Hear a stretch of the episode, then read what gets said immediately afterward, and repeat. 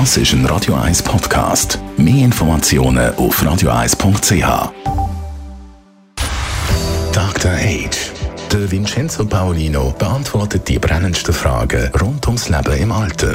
Jetzt auf Radio 1. Und heute reden wir mit dem Vincenzo Paulino über das Thema Weiterbildung im Alter. Und es heißt ja im Volksmund, man hat nie ausgelernt. Stimmt das, Vincenzo? Ich habe mir auch schon die Frage gestellt, ist es denn beim Wissenserwerb nicht irgendwann mal genug? Ja, man hat dann genug gelernt und man muss in die Schule gehen und Prüfungen machen. Das ist ja für viele auch ein Horror, Prüfungsangst schon in der Jugend oder im Kindesalter zu haben.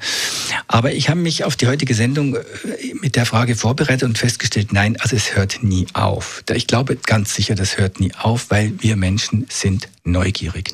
Man muss sich nur vorstellen, wie schnell man sich langweilt. Nur im Wartezimmer drei Minuten, jeder hat schon sein Handy hervor oder liest vielleicht noch im Geoheft, weil er dann auch noch was Neues lesen kann und vielleicht seinen Blick erweitern kann. Also wir sind neugierige Wesen. Und nun gibt es in jedem Alter verschiedene Möglichkeiten. Wir haben natürlich die Schulzeit, wir haben dann die berufliche Zeit, Studienzeit natürlich auch. Und jetzt, wie ist das, wenn man älter wird? Es gibt also ganz viele Möglichkeiten. Also mein, mein Mann zum Beispiel, der Jörg, der hat jetzt angefangen, via Videotutorials sich Fotografie beizubringen. Also er kann das machen, wann er lustig ist. Er muss da nicht auf eine Zeit achten. Das ist so, die, so niederschwellig auch. Und er schreibt die Sachen mit, damit er sie sich nachher noch merken kann. Und so. Das ist ganz toll. Finde ich super. Dann gibt es aber auch Universitätsprogramme für Senioren. Und zwar, wo man spezielle Programme hat für ältere Erwachsene ohne dass man muss eine Prüfung machen oder einen Abschluss anstreben. Auch das kann man natürlich. Und das finde ich auch eine tolle Möglichkeit.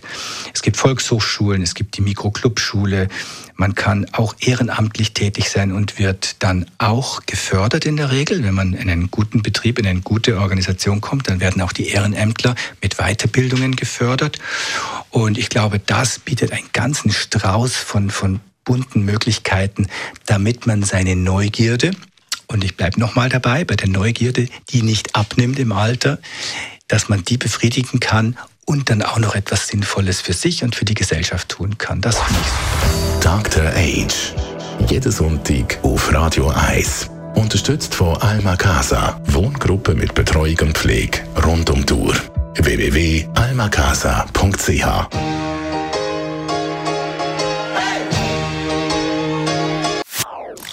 Das ist ein Radio 1 Podcast. Mehr Informationen auf radio1.ch.